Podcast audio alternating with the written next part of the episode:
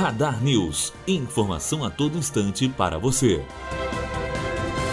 Moro prepara pacote de medidas anticorrupção e contra o crime organizado. Segundo o futuro ministro da Justiça e Segurança Pública, esse pacote não necessariamente incluirá todas as 10 medidas apresentadas pelo Ministério Público que tramitam no Congresso. Ele também comentou sobre o sistema prisional brasileiro e disse que é preciso um filtro, mas frisou que muitos crimes contra a vida têm progressão rápida demais. Matheus Azevedo, aluno do primeiro ano de jornalismo direto para a rádio Unifoa, formando para a vida.